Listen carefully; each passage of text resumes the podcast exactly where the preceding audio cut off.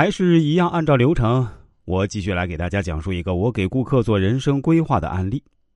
这个故事的主人公，我们姑且叫他阿亮吧。他当时是听了我们的节目后啊，联系到我，一开始也是带着半信半疑的态度，试探性的找我。他发来资料后，便对我说：“老师啊，真的拜托您了，希望您给我的人生提点建议，哪怕只要给我一点点啊，只要对我人生有积极的改变，我就满足了。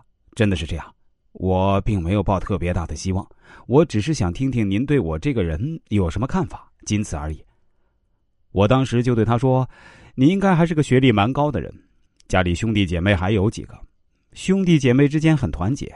你这个人呢，很善良，有一股正能量，但是在社交方面应该存在一定的短板，比如跟人打交道的时候，会有些社交恐惧症，这都是您今后需要完善的地方。他听完后非常激动的说：“老师，对您对我的评价是非常靠谱啊！我是博士毕业，家里兄弟姐妹有四个，我是最小的，确实我们兄弟姐妹之间非常团结。”我这个人比较宅，虽然内心善良，但确实不那么擅长社交。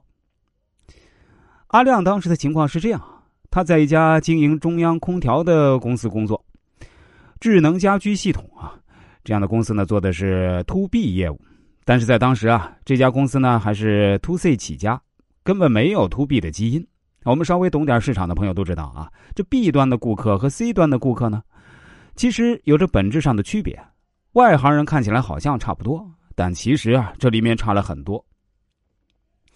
直到二零一四年，公司的家用空调板块业务的年销售额到了两亿，就再也增长不上去了。这时候，公司开始决定要发展 to B 业务部门，而我们的阿亮同学啊，就在这时从宁波来到西安，跳槽到了这家公司，成为了 to B 业务的负责人。其实刚开始啊，作为一名标准的理工男，阿亮是没有销售经验的。他甚至想用这样的提问来拒绝这个 offer。比如，他就曾经这样对老板说：“我这个人既不抽烟，也不喝酒，又不爱应酬，能做好销售吗？”但他老板很坚定的说：“当然能够啊，因为我也在戒烟戒酒。”虽然老板这样说，但阿亮心里还是没有底气。他于是就想到来我这里咨询。他当时就问我：“老师啊，您说句实话，您认为我可以胜任吗？您不是说我在社交方面不那么擅长吗？”